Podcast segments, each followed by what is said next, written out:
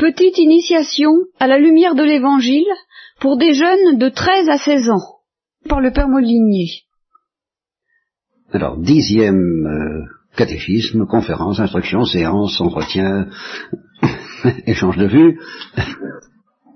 Bon, alors, euh, je voudrais vous essayer de vous parler de la souffrance, sujet névralgique évidemment, c'est le cas de dire, les névralgies, c'est de la souffrance, avoir des névralgies, sujet qui a quelque chose à voir avec la connaissance du Christ, bah, vous vous en doutez un peu, parce que le Christ a dit, celui qui veut me suivre, qu'il porte sa croix, puisque Saint Paul a dit, si vous voulez ressusciter avec le Christ, il faut mourir et souffrir avec lui. Sujet qui a à voir euh, aussi avec l'évangile sous l'angle où beaucoup rejettent l'évangile précisément à cause de ce mystère de la croix et de la souffrance qui, les révolte, et qui, peut nous révolter tous d'un moment à l'autre, ça faut s'y attendre. Euh, sujet inépuisable, euh, on en a pour toute la vie. Et je voudrais simplement euh, aujourd'hui vous offrir deux petites notations sur le mystère, le problème, la réalité de la souffrance. Deux remarques qui, qui n'épuisent pas le sujet loin de là, mais qui, euh, qui vous enlèveront peut-être certaines idées fausses et peut-être euh, vous commenceront à vous mettre quelques débuts de petites idées justes. C'est, ça peut pas nuire, quoi. Ça peut pas nuire. Bon, alors la première idée, c'est que à certains égards, à certains égards, ce que Dieu nous demande à propos de la souffrance, c'est vraiment, apparemment, au fond, très peu de choses. Je dis apparemment au fond, c'est-à-dire à première vue, il nous demande beaucoup, puisqu'il nous demande de souffrir et de mourir, c'est quand même, bon, on trouve que c'est énorme, et beaucoup trouvent que c'est beaucoup trop. Mais il y a un angle où euh, il nous demande vraiment très peu de choses, apparemment. Et c'est ça qui est subtil. Euh, je, voudrais vous montrer cet angle, à quel point, à première vue, c'est très peu de choses. Et puis, euh, même vu sous cet angle où c'est très peu de choses, en fait c'est énorme, mais pas dans le sens que vous craignez, et que je suis le premier à craindre. C'est ça que je voudrais vous expliquer. Alors, il y a un certain professeur d'ethnologie qui est très célèbre, qui mourra bientôt parce qu'il est quand même très âgé, qui s'appelle Lévi-Strauss. Est-ce que, certains d'entre vous n'ont pas, pas entendu parler de ce nom? Il y en a beaucoup. Mais Bon, alors il y en a quelques-uns qui en ont entendu parler. Il a été très célèbre au temps des années 68, justement. Euh, Qu'est-ce que je vais vous en dire? Ben, Quelqu'un comme euh, Tiffen, tu connais David Strauss, de nom? Et un peu plus que de nom? Très bien.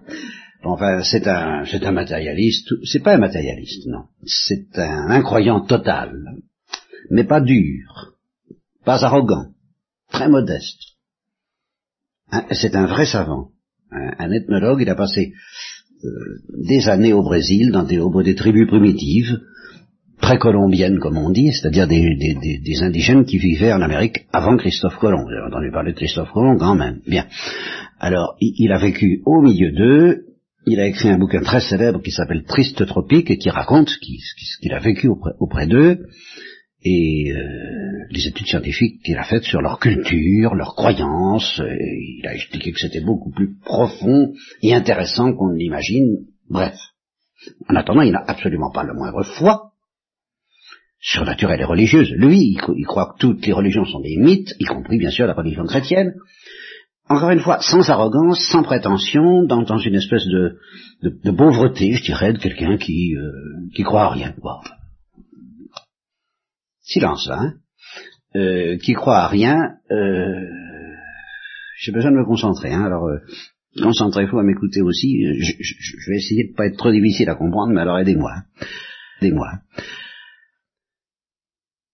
Alors, euh, il y, a, y a huit jours, quoi, à la télévision, j'ai vu un interview de lui il a en ce moment, je sais pas, entre 85 et 90 ans, par là peut-être, il approche des 90, peut-être même qu'il a plus que 90, tu n'as pas la moindre idée. 83. Ah, 83, bon, c'est, encore quand même moins grave que si c'était pire, mais enfin vous allez voir que c'est quand même pas mal, parce que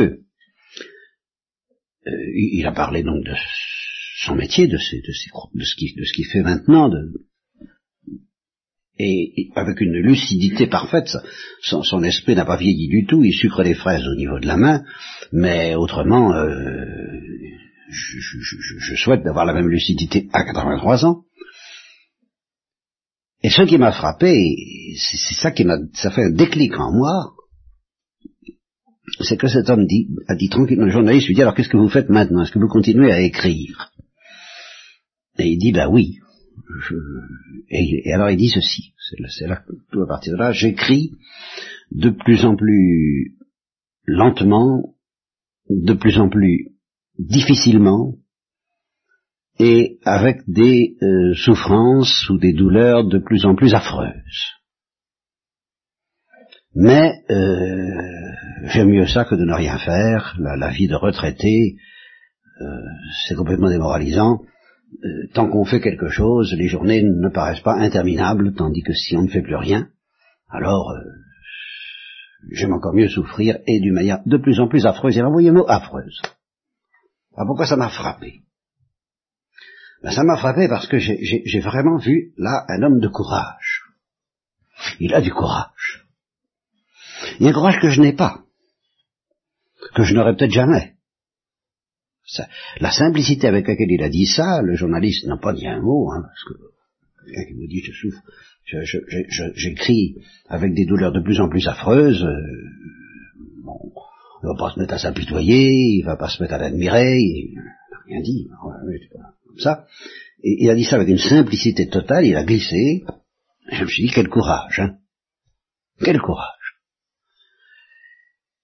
Et cet homme, donc, trouve en lui, sans aucune religion, sans aucune foi, sans aucun héroïsme apparent, des ressources nécessaires pour avoir ce courage tranquille de quelqu'un qui dit, ben, j'aime encore mieux souffrir et travailler que de m'embêter, en souffrant peut-être moins. Et en m'orientant vers une sorte d'euthanasie, euh, bon, on comprend très bien, mais enfin, il faut, le faire, hein, faut le faire. Alors la deuxième chose qui m'a frappé, c'est que je me suis dit, comme c'est, comme c'est triste de voir que tout ce courage pour souffrir que, je n'ai pas, que je n'aurai peut-être jamais, ne lui permet pas de dire à Dieu, je, vous les offre, je vous les donne, ces souffrances c'est par rapport à ce qu'il a, le, plus dur est fait en somme. le plus dur est fait, il encaisse, il se révolte pas. Il, trouve le courage de supporter tout ça. Et il a, un visage aimable, il, a de l'humour, il sourit, il, aime la vie, parce qu'il aime son travail. Donc le plus dur est fait, il, reste plus resterait plus qu'à offrir ça à Dieu, ça il peut pas. Il n'en a même pas l'idée. Alors, euh, je voudrais vous dire, ce que Dieu vous demande en un sens, c'est avec ou sans courage. Alors là, ça, vous voyez, c'est une autre question. Il a du courage, peut-être plus que vous, que vous n'en aurez jamais, mais c'est pas la question. Je suis certain que même parmi vous, il y en a qui ont plus de courage que moi devant la souffrance. Je n'en ai aucun, moi. Simplement, je pense que des gens qui ont beaucoup moins de courage que Lévi-Strauss euh, sont capables de donner euh, des souffrances moins grandes supporter beaucoup moins courageusement, beaucoup plus lamentablement, et ce serait sûrement mon cas à sa place, et ce sera peut-être. Mais euh, on peut quand même les donner. Et on peut avoir autant de courage que lui, et plus encore, et ne pas les donner. Oui, adieu. Comme c'est simple. Comme c'est simple, parce que Dieu dit, donnez-moi. Et si tu me les donnes, et si tu as la foi, justement, alors tu fais infiniment plus que si tu convertissais la Russie, ce qui est quand même important. Mais euh, tu écrirais des livres, tu ferais de la prédication, tu ferais des miracles. Si, je fais des miracles, si, si j'ai la foi jusqu'à soulever les montagnes, ça ne vaut pas, dit Saint Paul, un acte de charité offrant des souffrances qui sont infiniment précieuses parce qu'elles prolongent le mystère du Christ. C'est infiniment plus important si tu me les donnes. Et ça, ça me rappelle justement cette parole adressée à quelqu'un que, que, vous connaissez d'ailleurs, et qui demandait un peu au Christ, enfin pourquoi toutes ces horreurs du, massacre des Arméniens euh, et, Dieu a répondu pour que tu me donnes ton petit oui. Voilà. Voyez, donner son petit oui, c'est pas, ça ne demande pas du courage. Si on en a, on, en on le donne. Si on n'en a pas, ben on, on, on donne de pas en avoir. Et on en demande. On est ce qu'on est. On est lamentable ou on est héroïque selon le tempérament. On est admirable comme Lévi-Strauss ou, ou un pauvre type comme moi, mais on donne ou on donne pas. Si on donne, c'est fantastique. on renverse les montagnes, on, convertit les royaumes, on, console le cœur de Dieu. On prolonge le mystère du Christ. On reçoit la béatitude de ceux qui pleurent. On entre dans le royaume des cieux, on connaît dès ici-bas la béatitude de, euh, de l'eau vive, ou au contraire, euh, si on ne donne pas, on rate tout ça. Donc, ce que Dieu demande, apparemment, c'est pas grand-chose. Et en même temps, c'est énorme, parce que justement, cette petite chose, qui, encore une fois, le plus dur est fait, apparemment, pour Lévi-Strauss, mais, mais ce qui reste à faire, il est incapable de le faire. Se convertir, être assez humble pour croire en Dieu, et pour donner sa, ces derniers jours apparemment stériles, où euh, il écrit pour s'occuper. Il, ne croit plus beaucoup à l'importance de ce qu'il fait. Important, pas important, ça, ça, ça occupe. Voilà. Bon, ben, donner ça à Dieu, c'est le plus dur, c'est le plus dur pour lui, c'est ce, qu'il ne saura pas faire probablement, je le crains. Et je prie pour qu'il le sache un jour. Enfin, c'est ce qu'il y a de plus dur. Alors, je voudrais insister là-dessus. Vous voyez comme c'est apparemment peu de choses. Ça ne demande que de l'humilité et, de la foi. Que, mais et, d'accepter que notre vie, finalement, n'est pas d'autre importance que celle-là, être donnée ou pas donnée, avec ou sans courage, avec ou sans héroïsme, avec ou sans fécondité, avec ou sans œuvre magnifique, ou au contraire, euh, comme, un pauvre type qui se traîne dans la vie, comme euh, mais qui donne, ou qui donne pas. Tout est là. Et je, pour, pour, pour, pour confirmer ça, un exemple encore plus saisissant, c'est Arthur Rimbaud. Pourquoi saisissant Parce que je ne connaissais pas sa vie et surtout je ne connaissais pas sa mort. Or, euh, je connaissais par contre quelqu'un dont je parle souvent qui est Thérèse de l'Enfant Jésus. Vous la connaissez un peu, vous la connaîtrez mieux j'espère, vous, vous, vous, saurez si vous ne le savez pas déjà que pendant les derniers mois de sa vie, elle a, elle a, elle a supporté des souffrances terrifiantes, absolument terrifiantes, surtout pendant les deux derniers mois. Pendant deux mois, elle a supporté des souffrances terrifiantes. D'accord, alors on se dit, oh, je peux pas en faire autant. Quand on lit la vie d'Arthur Rimbaud, on est obligé de dire que pendant six mois, il a supporté des souffrances plus terrifiantes encore, peut-être, en tout cas autant, que Thérèse de l'Enfant Jésus. Ça, c'est évident, je ne m'en doutais pas, mais c'est comme ça. C'est atroce ce qu'il a souffert physiquement. Je ne parle pas des souffrances spirituelles, ça c'est une autre histoire. Mais physiquement, c'est insensé ce qu'il a souffert. Et avec quel courage Mais alors, encore pire que Lévi-Strauss. Formidable. Ben, il était révolté. Il les a pas donnés. Peut-être à la fin, tout à fait à la fin, parce que sa sœur a prié pour et qu'il y avait quand même, il y avait quand même du cœur chez lui, mais il y avait un tel orgueil. Il y avait un tel orgueil. Alors ça ne servait à rien. Apparemment, hein, je ne sais pas. Enfin, ça peut ne servir à rien alors que des souffrances lamentables, avec beaucoup moins de courage, beaucoup moins d'héroïsme. Vous voyez, c'est pour ça que je dis Dieu ne demande pas des choses extraordinaires, comme de souffrir comme Rimbaud, comme Lévi-Strauss, admirablement, avec le sourire comme Lévi-Strauss, ou, violemment, euh, durement, terriblement comme, comme, comme Rimbaud. Non, mais peut-être pauvrement de donner. Et de donner aussi les plaisirs, pourquoi pas Ça, tout, tout, tout, donner son cœur, donner son cœur. Et quand on donne son cœur, eh bien, si on souffre, eh bien, on donne de souffrir, exactement comme ceux qui n'aiment pas, ben, souffrent quand même, et avec du courage, avec, euh, parce qu'il faut bien, quoi, et puis, simplement, ben, ils ne le donnent pas. Comme c'est dommage. Des trésors pareils. Bien. La deuxième chose que je voulais vous dire à propos de la souffrance, c'est qu'il y a, on peut rêver d'éviter la souffrance. Moi, je rêve beaucoup euh, d'éviter la souffrance. Ne le cache pas, hein, ça.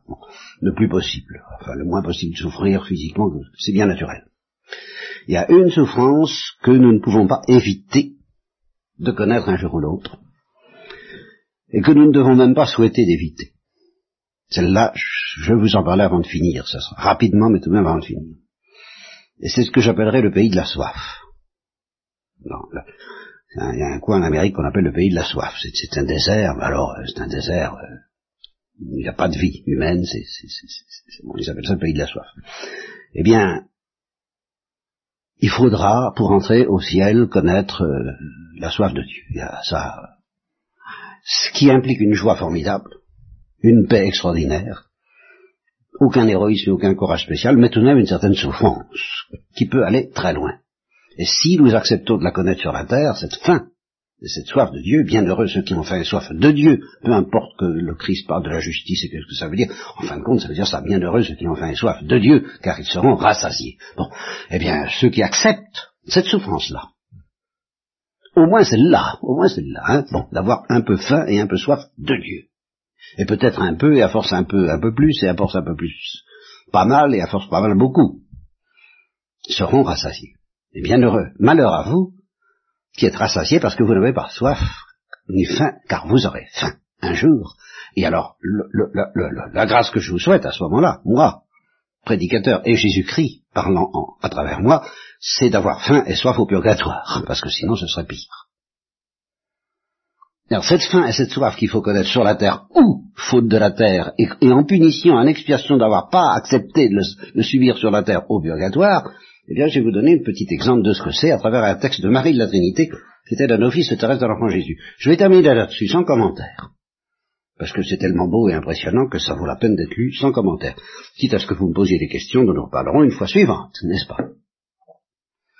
Elle avait 14 ans. Et elle n'était pas convertie du tout, elle était chrétienne, sans plus. Elle était convertie, si, enfin, elle n'avait pas, elle était, c'était tout de même une bonne petite chrétienne, gentille. Bon. Et Et alors, vers la, même époque, Dieu, le bon Dieu, se servit aussi d'un rêve pour me faire comprendre les souffrances du purgatoire. Je n'avais pas peur, n'en avais nulle frayeur, et même je me disais, ça me serait indifférent d'y rester jusqu'à la fin du monde, puisque je serais sûr, après, d'avoir une éternité de jouissance. On la comprend. C'est bien raisonné. Or, une nuit, je rêve que je venais de mourir. Aussitôt, je comparus devant le bon Dieu. À sa vue, mon cœur s'enflamma. À sa vue, à sa vue. Alors là, elle, voit, elle entrevoit.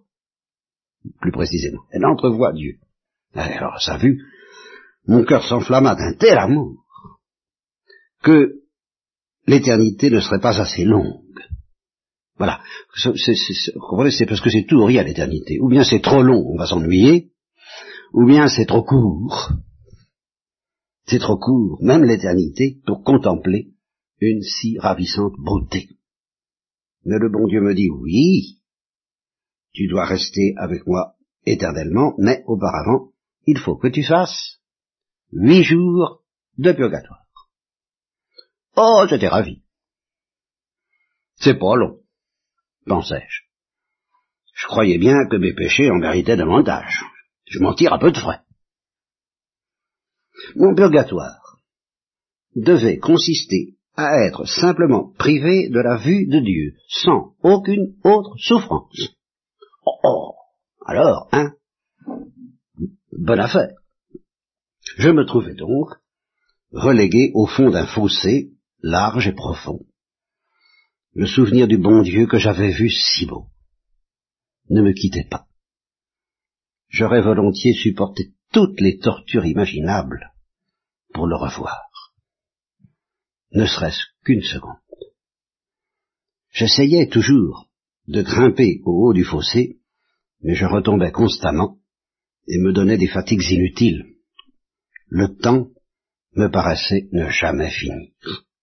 Ah, bien sûr qu'on m'oublie, disais-je. Il y a déjà bien des années que je suis ici, et on ne vient pas me délivrer. Je vis alors un ange qui venait chercher une de mes compagnes d'infortune. Aussitôt je dis, ben moi, ange de Dieu, emmenez-moi, on m'a oublié, j'avais huit jours de purgatoire, et voilà bientôt un siècle que j'y suis.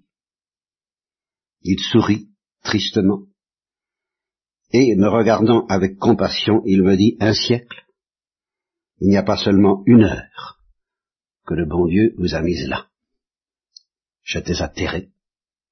Mes huit jours m'apparurent comme une éternité. Il me sembla que jamais je ne pourrais attendre si longtemps. Ma douleur fut si grande que je me réveillai subitement. Et que notre catéchisme là pour